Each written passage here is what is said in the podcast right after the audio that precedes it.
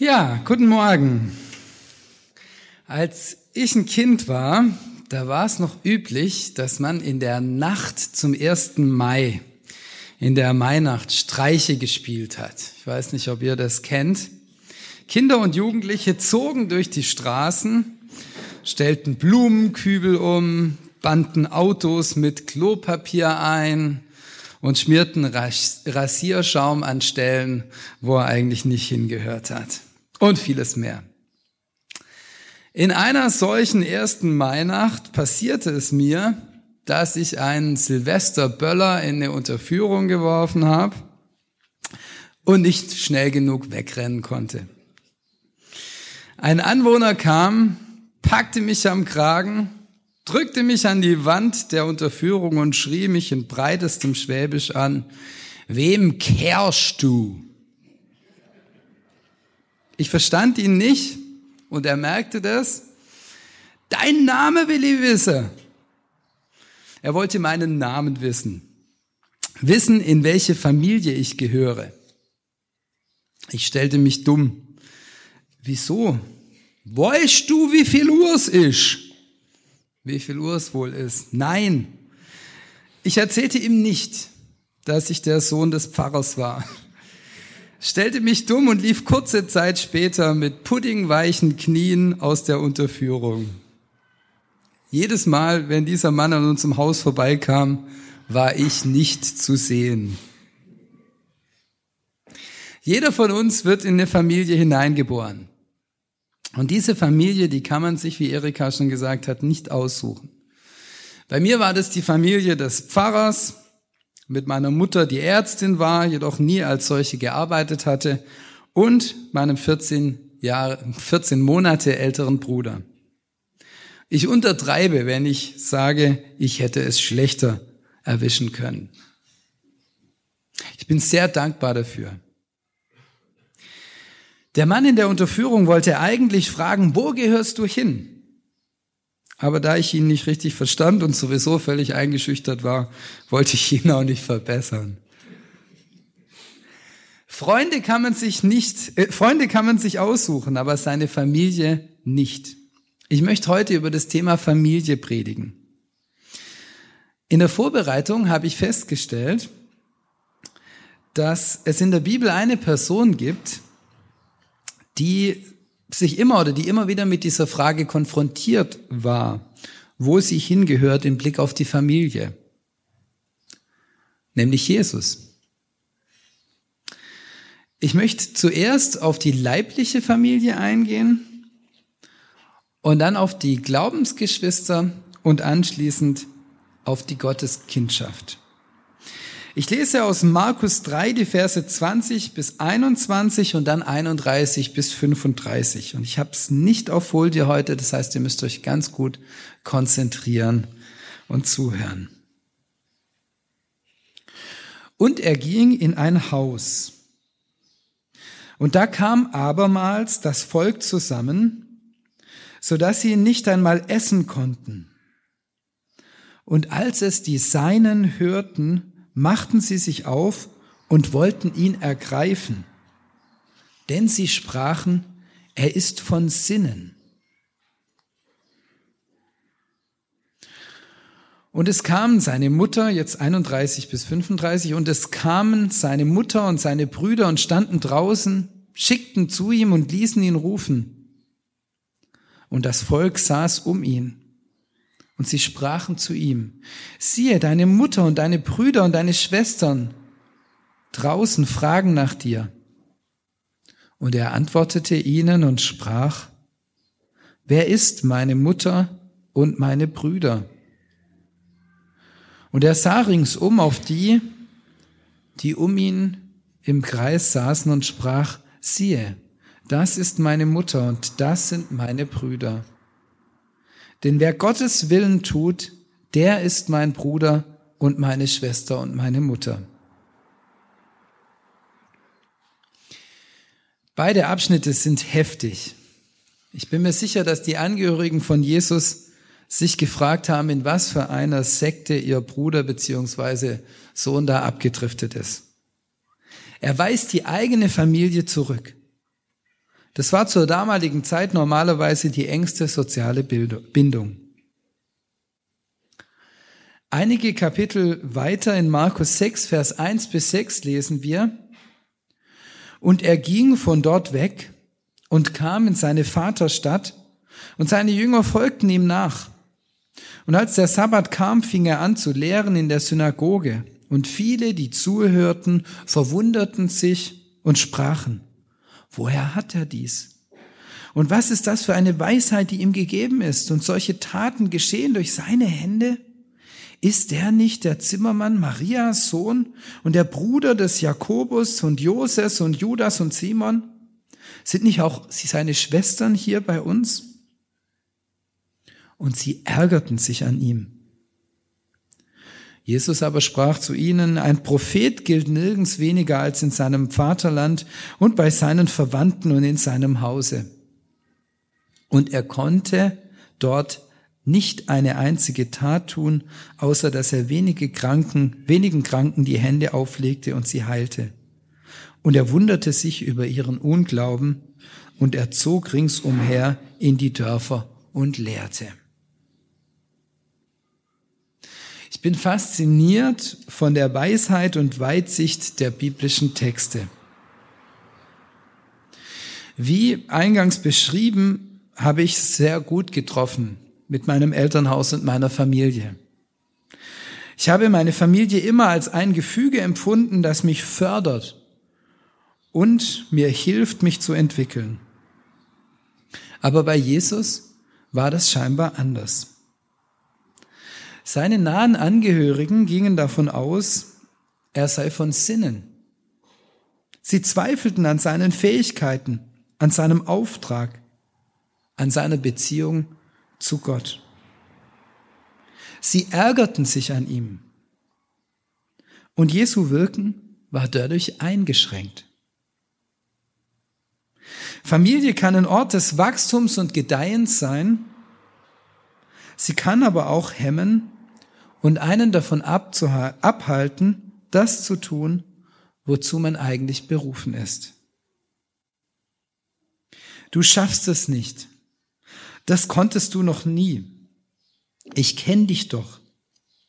Du wirst es nicht durchziehen können. Oder noch schlimmer, wenn missbräuchliche Beziehungen innerhalb der Familie da sind. Dann kann die Enge der Familie zerstörerisch sein. Für die positiven Seiten von Familie gibt es sehr viele Beispiele in der Bibel. Und da sie positiv sind, stehen sie außer Frage. Aber ich finde es faszinierend, dass ausgerechnet von Jesus erzählt wird, dass seine leibliche Familie an ihm zweifelte. Wie geht Jesus damit um? Er weist sie zurück. Er grenzt sich ab. Er setzt konsequent seine Prioritäten. Schon als Zwölfjähriger im Tempel sagt er, ich muss in meines Vaters Hause sein, als seine Eltern ihn suchen. Jesus lässt sich von seinen leiblichen, seiner leiblichen Familie nicht vereinnahmen, wenn diese ihn an seiner Berufung hindern wollen. Die Bibel ist weitsichtig, wenn sie in den zehn Geboten fordert, die Eltern zu ehren und nicht zu lieben. Nicht, weil es nicht das Beste und durchaus das Strebenswerteste ist, wenn Eltern und Kinder sowie Geschwister sich lieben. Das wird an anderer Stelle ganz klar und deutlich gemacht, sondern weil wir in sehr unterschiedliche Familien hineingeboren werden. Und es in manchen Situationen und Fällen wichtig ist, sich abzugrenzen um Jesus nachzufolgen und leben zu können. Und trotz Zweifel und Abgrenzung wendet sich Jesus nicht komplett von seiner leiblichen Familie ab. Bei der Hochzeit zu Kana geht er auf den Wunsch seiner Mutter ein, den Gastgebern zu helfen, auch wenn er sie barsch zurückweist. Am Kreuz Kurz vor seinem Tod kümmert er sich darum, dass seine verwitwerte Mutter versorgt ist und befiehlt sie der Fürsorge des Johannes an. Auch wenn er seine Mutter nicht mit Mutter, sondern mit Frau anspricht. Und am Grab ist seine Mutter eine der ersten, die seine Auferstehung bezeugen. Was können wir daraus lernen? Unsere leibliche Familie, in die wir hineingeboren werden, prägt uns und sie hat viel Einfluss auf uns. Aber sie definiert nicht, wer wir sind. Wenn sie uns daran hindert, Jesus nachzufolgen, uns gefangen nimmt oder einen destruktiven Einfluss auf uns hat, dann kann es geboten sein, sich abzugrenzen.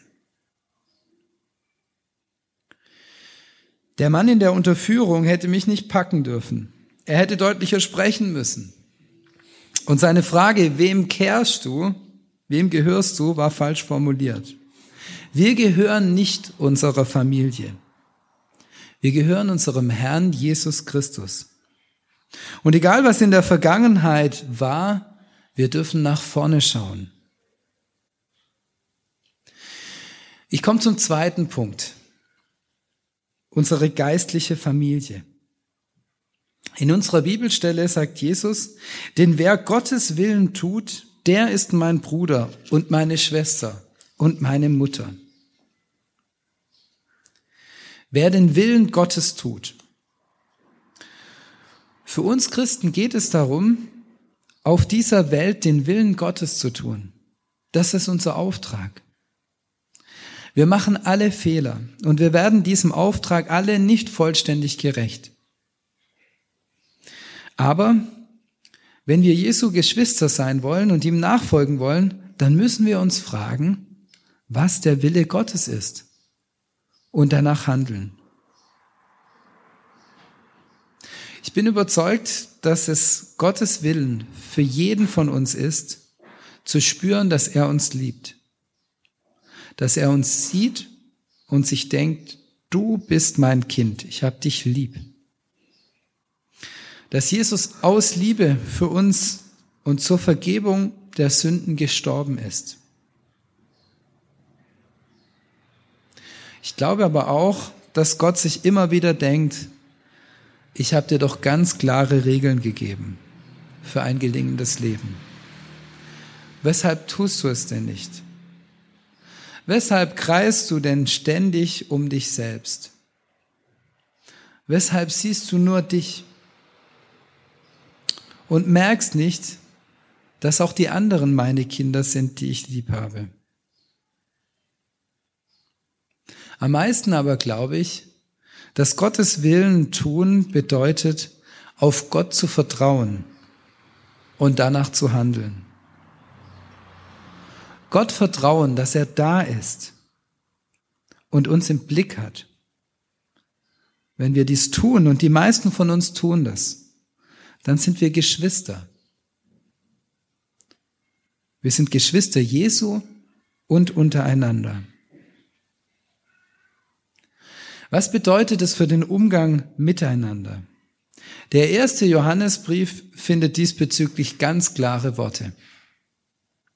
Wenn jemand spricht, ich liebe Gott und hasst seinen Bruder, der ist ein Lügner.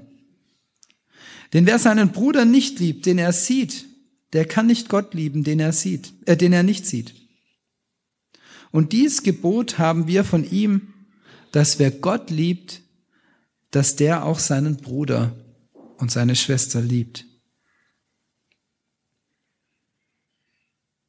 Auch im Glauben, die Erika hat es einführend schon gesagt, können wir uns unsere Geschwister nicht aussuchen. Aber hier haben wir ganz klar die Anweisung, uns zu lieben.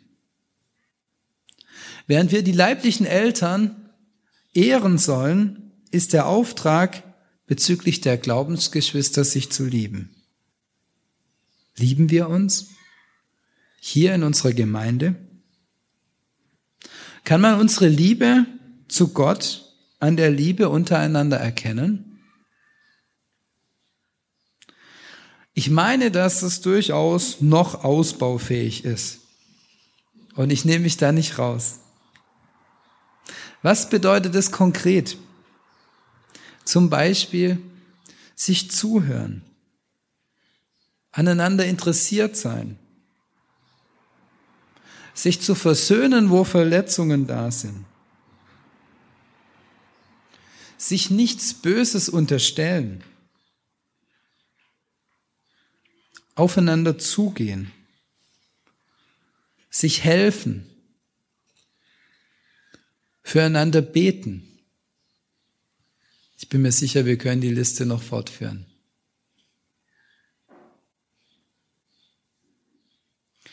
Mein letzter Punkt ist die Gotteskindschaft. Ein Grund, weshalb Jesus seine leibliche Familie zurückweist, war, dass er von ihr abgelehnt wurde. Ein anderer ist seine enge Gemeinschaft mit seinen Jüngern, seinen geistlichen Glaubensgeschwistern. Aber der wichtigste ist sicher seine intensive Beziehung zu seinem himmlischen Vater. Jesus spricht ihn mit Abba, also Papa an, während er zu seiner leiblichen Mutter Frau sagt. Immer wieder nimmt er sich exklusive Zeit allein mit diesem himmlischen Vater. Der Vater und der Sohn sind eins, lesen wir im Johannesevangelium. Jesu Wirken und Kraft kommt aus der Einheit mit dem Vater. In Römer 8, Vers 15 und 16 lesen wir, dass auch wir Gott, aber lieber Vater nennen dürfen, dass wir Gottes Kinder sind. Unser Levi versucht gerade, versucht sich gerade in verschiedenen Rollen.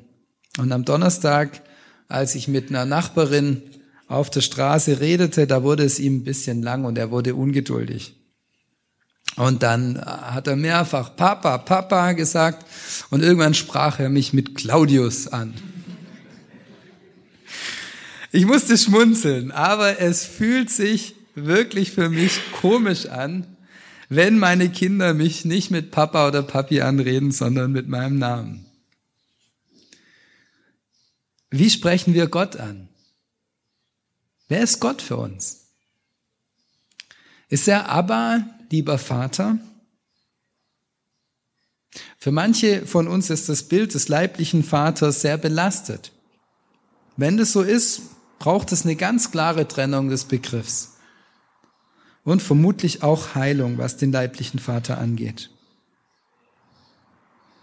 Oder nennen wir Gott Herrn, ehrfurchtsvoll, aber mit einer gewissen Distanz vielleicht.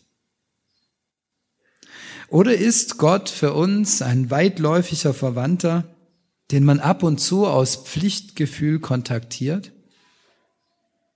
Oder der reiche Onkel aus Übersee, den man in der größten Not anpumpt?